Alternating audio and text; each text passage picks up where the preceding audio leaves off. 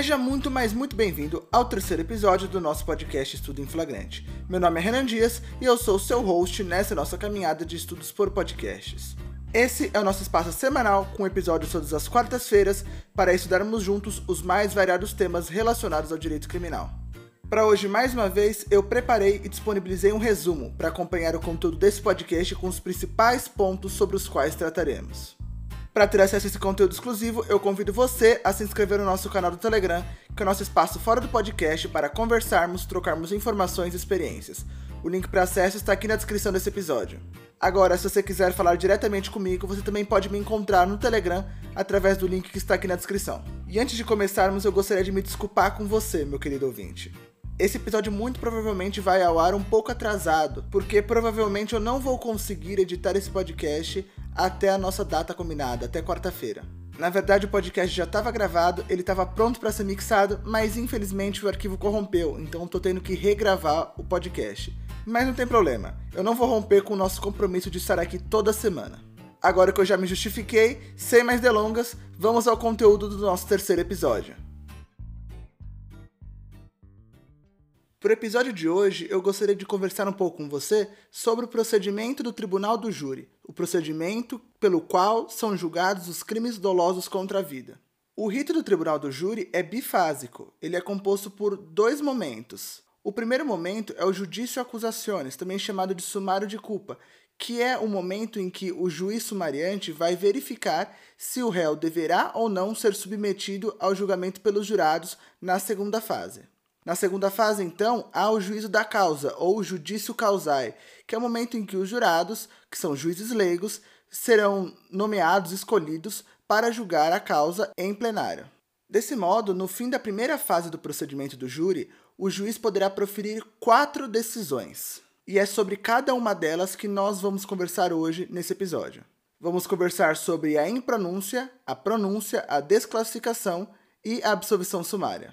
E para quem ficar aqui comigo até o final, eu vou dar uma dica bônus que não vai ficar disponível no nosso resumo, então fique até o final para conferir essa dica. Dito isso, vamos estudar cada uma das possíveis decisões que o juiz sumariante poderá proferir ao fim do sumário de culpa, ao fim da primeira fase do procedimento do tribunal do júri.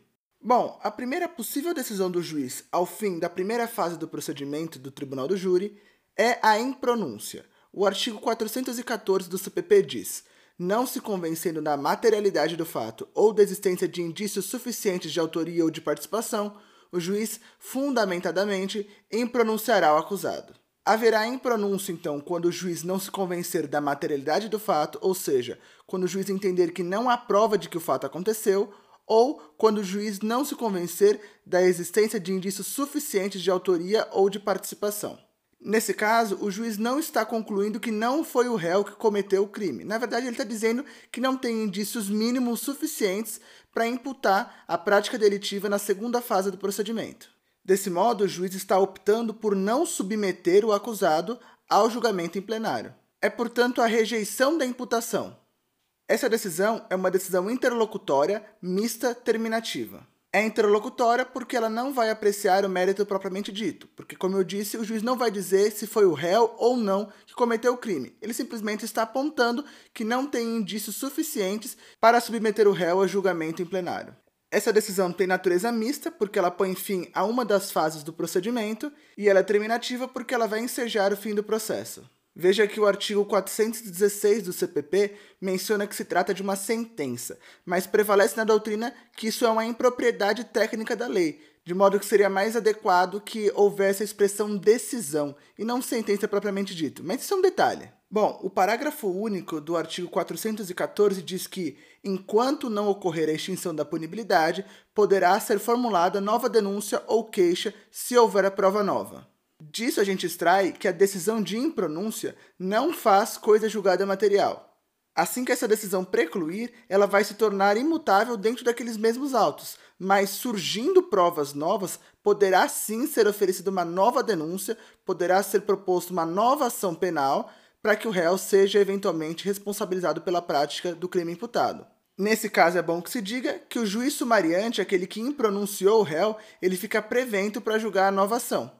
Com a impronúncia, o crime conexo deve ser remetido ao juízo competente, de modo que o juiz sumariante não analisa sua existência. Isso porque, uma vez que o juiz sumariante reconhece que não tem elementos mínimos para levar adiante a imputação de um crime doloso contra a vida, o crime conexo não poderá ser analisado pelo tribunal do júri. Ele, na verdade, deverá ser remetido ao juiz natural dele, que é o juiz singular, tá certo? Então, havendo em pronúncia, os autos devem ser remetidos ao juiz competente. E a última coisa que eu gostaria de dizer em relação à impronúncia é que dessa decisão cabe apelação com fundamento no artigo 416 do Código de Processo Penal. Outra possibilidade é a absolvição sumária do réu, que ocorrerá nas hipóteses do artigo 415 do Código de Processo Penal. Esse dispositivo prevê que o juiz fundamentadamente absolverá desde logo o acusado quando 1. Um, provada a inexistência do fato, 2 provado não ser ele o autor ou partícipe do fato. 3. O fato não constituir infração penal. Ou 4. Demonstrada a causa de isenção de pena ou de exclusão do crime. Essa absolvição sumária somente poderá ser proferida de maneira excepcional, sob pena de violação à soberania dos vereditos. Então, o juiz somente poderá absolver o réu quando ele concluir pela inexistência do fato, pela inexistência de autoria ou participação, quando o fato imputado na denúncia não constitui crime ou quando houver uma hipótese de isenção da pena ou exclusão do crime. O parágrafo único desse artigo 415, ele traz uma situação bastante peculiar para a pessoa do réu inimputável. Esse dispositivo prevê que não se aplica a hipótese do inciso 4, que é a absolvição quando demonstrada a causa de isenção de pena ou de exclusão do crime, à pessoa do inimputável, exceto quando essa for a sua única tese defensiva. A lógica aqui é possibilitar uma amplitude de defesa para o inimputável. Veja, por mais que o inimputável, nessa circunstância, pudesse sofrer uma absolvição, essa, na verdade, seria uma absolvição imprópria, que é aquela em que o juiz absolve o réu, mas lhe aplica uma medida de segurança. Então, se a defesa do réu só tiver esse argumento, desde já ele deve ser absolvido e lhe deve ser imposta uma medida de segurança. Agora, se houver outra tese defensiva, a defesa deve ter a oportunidade de levar essas teses ao plenário para que os jurados eventualmente possam acolher essa tese, afastando por completo o crime. Imagine que o réu inimputável tenha matado alguém em situação de legítima defesa. Imagine essa situação. Não seria plausível que o inimputável, só pelo fato de ser inimputável, não pudesse é, buscar a sua absolvição plena. Porque, mais uma vez, por mais que haja a possibilidade de absolvição do réu, essa absolvição é uma absolvição imprópria. O juiz vai deixar de aplicar a pena para aplicar uma medida de segurança.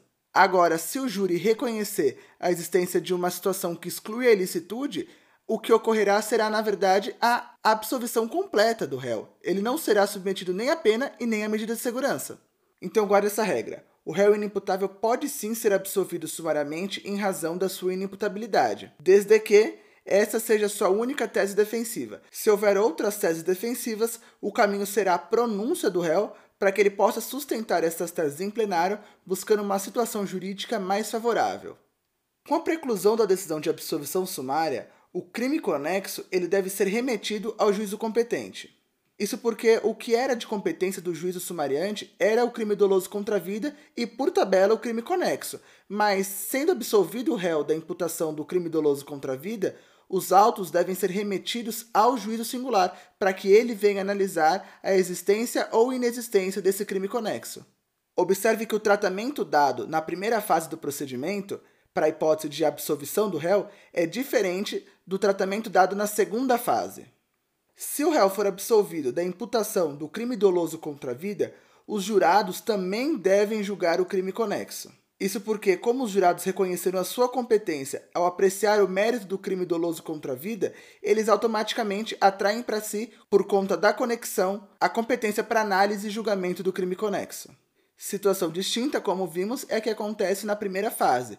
Se o juiz sumariante absolver sumariamente o réu, os autos devem ser remetidos ao juízo competente para que ele venha apreciar o mérito do crime conexo.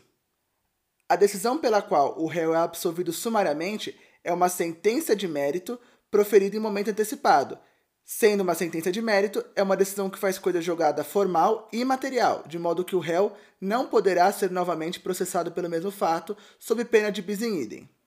E por fim, a decisão que absolve o réu sumariamente enfrenta o recurso de apelação, também com fundamento lá no artigo 416 do Código de Processo Penal.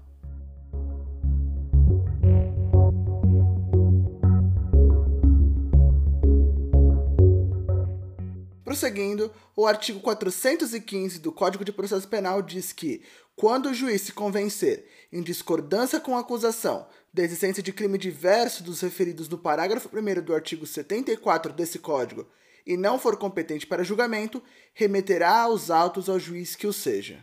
Esse dispositivo prevê que, quando o juiz verificar que não se trata de crime doloso contra a vida, ele deverá remeter os autos ao juízo competente. Veja que a análise que é feita aqui é simplesmente em relação à natureza do crime imputado, se se trata ou não de um crime doloso contra a vida. Não é necessário que se desclassifique para um crime menos gravoso. Na verdade, pode ser que o juiz verifique que ocorre um crime mais gravoso. Por exemplo, foi imputado um crime de homicídio simples, mas na verdade, ao fim do sumário de culpa, se evidenciou que se trata de um latrocínio, por exemplo. Aí o juiz poderá desclassificar, mandando os autos ao juízo singular para que o réu venha a ser processado e julgado pelo crime de latrocínio. Pela regra do parágrafo único do artigo 419, com a desclassificação do crime, será um novo juiz que deverá analisar a manutenção ou a revogação da prisão, já que o preso deve ficar à disposição do juiz competente. Mas parcela da doutrina entende que em situações excepcionais, o juiz que desclassificar o crime, ele deve imediatamente revogar essa prisão preventiva. Particularmente eu concordo com esse entendimento. Veja, imagine que o juiz sumariante use como fundamento para desclassificação o argumento de que inexistiu dolo para a prática do crime de homicídio. Naturalmente, então, está se reconhecendo que se trata de um crime culposo, e crimes culposos não admitem prisão preventiva. Então é óbvio que se o réu não for imediatamente colocado em liberdade, essa prisão se torna ilegal, já que ela foi mantida quando evidente que não existe hipótese, não existe permissivo legal para sua manutenção. Veja que esse dispositivo diz que, remetidos os autos do processo ao outro juiz, a disposição desse ficará o acusado preso. Trata-se, na verdade, de uma regra geral, que, nesses casos excepcionais, entendo eu e parte da doutrina, que deverá ser relativizada. A decisão que desclassifica o crime é uma decisão interlocutória, mista, não terminativa. É uma decisão interlocutória porque ela não aprecia o mérito propriamente dito, é uma decisão mista porque ela põe fim a uma das fases do procedimento e ela é não terminativa porque ela não encerra o processo. Os autos tão somente são remetidos ao juízo competente. Com a desclassificação, o crime conexo também é remetido ao juízo competente juntamente com o crime principal. Esse procedimento é um tanto quanto semelhante àquele dado para a desclassificação que eventualmente vem a ocorrer na segunda fase do procedimento do tribunal do júri. Enquanto aqui tanto o crime principal quanto o crime conexo são remetidos ao juízo competente, na hipótese de desclassificação pelos jurados, isto é, na segunda fase do procedimento, o crime principal e o crime conexo serão analisados pelo juiz presidente do tribunal do júri. E a decisão que desclassificar o crime enfrentará recurso em sentido estrito com fundamento no artigo 581, inciso 2 do Código de Processo Penal, já que se trata de uma decisão pela qual o juiz conclui pela sua incompetência. A última possibilidade que o juiz tem ao fim do sumário de culpa é pronunciar o réu. O artigo 413 diz: o juiz, fundamentadamente, pronunciará o acusado se convencido da materialidade do fato e da existência de indícios suficientes de autoria ou de participação. A pronúncia nada mais é que o juízo de admissibilidade positivo da acusação. É a decisão pela qual o juiz admite a imputação para que o réu seja julgado em plenário pelos juízes leigos ou seja, os jurados. O juiz deve pronunciar o réu sempre que provada a materialidade do fato, ou seja, sempre que o juiz tiver certeza da materialidade e quando houver indícios suficientes de autoria ou de participação. Não se exige a certeza da autoria ou da participação. Esse juízo fica a cargo dos jurados. O papel do juiz é tão somente impedir acusações manifestamente infundadas, acusações temerárias. É nesse sentido que, historicamente, doutrina e jurisprudência afirmam que, nesse momento, vige o princípio do indúbio pro societate. Essa visão, porém, ela tem sido cada vez mais questionada. Primeiro, que não há qualquer previsão desse princípio no nosso ordenamento jurídico. E segundo, o que se tem entendido, na verdade, é que o estándar de prova exigido para a pronúncia não é tão elevado quanto aquele que se exige para a condenação. Mas, ainda dentro do estándar de prova exigido, deve-se aplicar o princípio do indúbio pro réu, que esse sim tem previsão legal e constitucional. Esse entendimento foi compartilhado pelo STF no informativo 935, que eu estou deixando lá no nosso grupo do Telegram. Em resumo, nesse caso, se entendeu que, havendo dúvida quanto à autoria, deve-se analisar quais indícios preponderam para um ou para outro lado. Vou explicar. Se houver a preponderância de indícios que indiquem a autoria, o caminho deve ser a pronúncia. Agora, se houver a preponderância de dúvidas quanto à autoria, o caminho deve ser a impronúncia. E por fim, se houver dúvida em relação à preponderância dos indícios, ou seja, se eles pendem para um lado ou para o outro, o caminho deve ser a impronúncia também, como a aplicação do princípio do indúbio pro réu.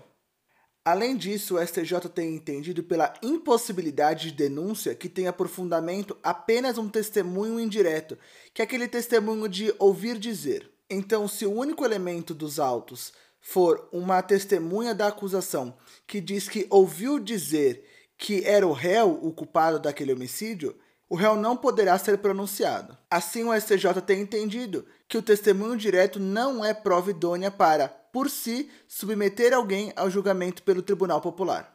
A decisão de pronúncia é uma decisão interlocutória, mista, não terminativa é interlocutória porque ela não aprecia o mérito propriamente dito, é uma decisão de natureza mista porque ela põe fim a uma das fases do procedimento, e é não terminativa porque ela não conclui o processo. O efeito da pronúncia, na verdade, é a submissão do acusado ao julgamento popular.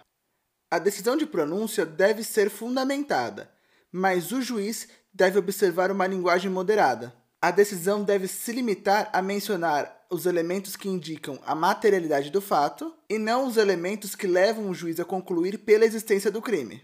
Além disso, o juiz deve indicar os elementos, os indícios de autoria ou de participação. Em resumo, o juiz não deve fazer uma incursão exagerada em relação à prova dos autos, uma vez que, na segunda fase do procedimento, os jurados irão ter acesso à cópia da decisão de pronúncia. E essa decisão tem o absoluto condão de influenciar o jurado. Então, o juiz deve ser absolutamente comedido na sua argumentação.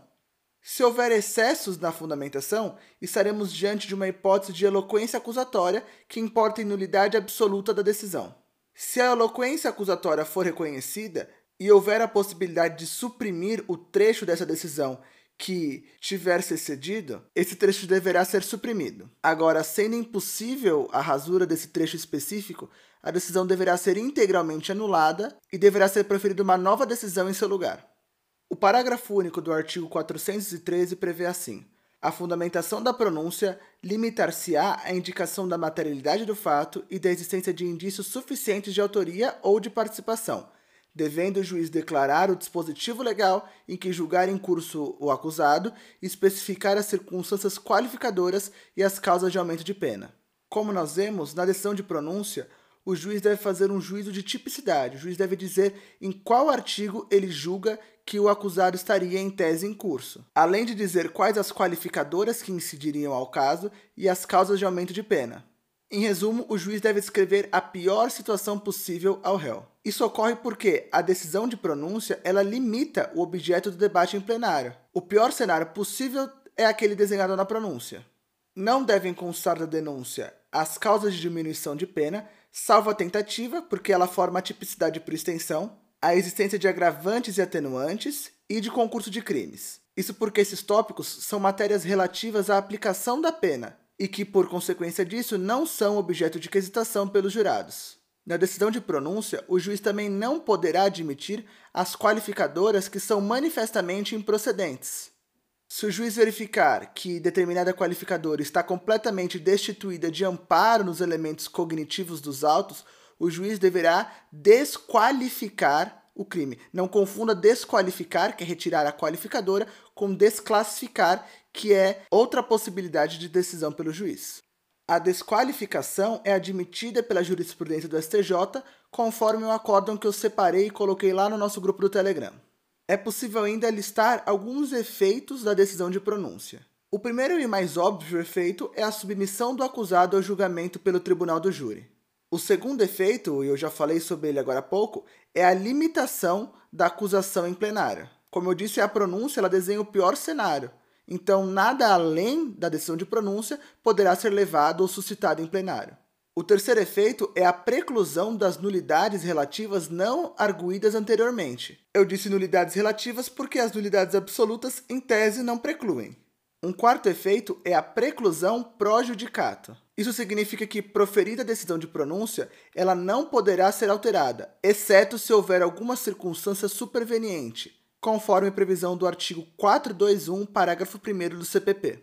Esse dispositivo prevê que, ainda que preclusa a decisão de pronúncia, havendo circunstância superveniente que altere a classificação do crime, o juiz ordenará a remessa dos autos ao Ministério Público. Então imagine que ao tempo da pronúncia, a vítima de uma tentativa de homicídio ainda não havia falecido dos fatos. Porém, entre a decisão do juiz e o julgamento em plenário, essa vítima vem a falecer. Nesse caso, o juiz determinará a remessa dos autos ao MP para que ele venha aditar a queixa, possibilitando que o réu venha a responder por um crime de homicídio consumado e não mais tentado, como ele havia sido pronunciado anteriormente. O quinto e último efeito é a interrupção da prescrição, nos termos do artigo 117, inciso 2 do Código Penal. Ressalto aqui a súmula 191 do STJ que prevê que a pronúncia é causa interruptiva da prescrição, ainda que o tribunal do júri venha a desclassificar o crime. E por último, a decisão de pronúncia enfrenta recurso em sentido estrito nos termos do artigo 581, inciso 4 do Código de Processo Penal.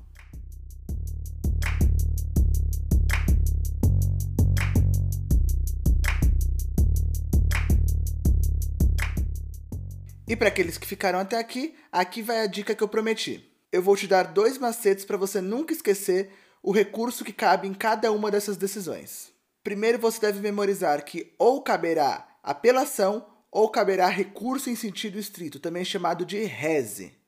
Nas decisões iniciadas com consoante, caberá o recurso que se inicia com consoante. E nas decisões que se iniciam com vogal, caberá o recurso que se inicia com vogal. Então, na pronúncia e na desclassificação, cabe rese. E na absolvição sumária e na impronúncia, cabe apelação. Outro macete é um trocadilho que me contaram e depois disso eu nunca mais esqueci. Guarde que, se for proferida alguma decisão desfavorável ao réu, o conselho do advogado ao seu cliente é reze. Então, na desclassificação e na decisão de pronúncia, o recurso cabível é o recurso em sentido estrito. Por outro lado, na impronúncia e na absolvição sumária, que são decisões em tese favoráveis ao réu, o recurso cabível é a apelação. Bom, pessoal, por hoje é só. Eu espero que esse conteúdo tenha agregado valor a você e que você tenha gostado. Se sim, eu peço que você nos siga no seu agregador de podcast favorito para não perder os próximos episódios e que você compartilhe nosso podcast com algum amigo. Não se esqueça também de se inscrever no nosso canal do Telegram para ter acesso ao resumo escrito desse episódio. E se quiser trocar alguma ideia comigo ou se ficou alguma dúvida, você também pode me encontrar no Telegram através do link que se encontra aqui na descrição. Por hoje é só e até a próxima quarta-feira.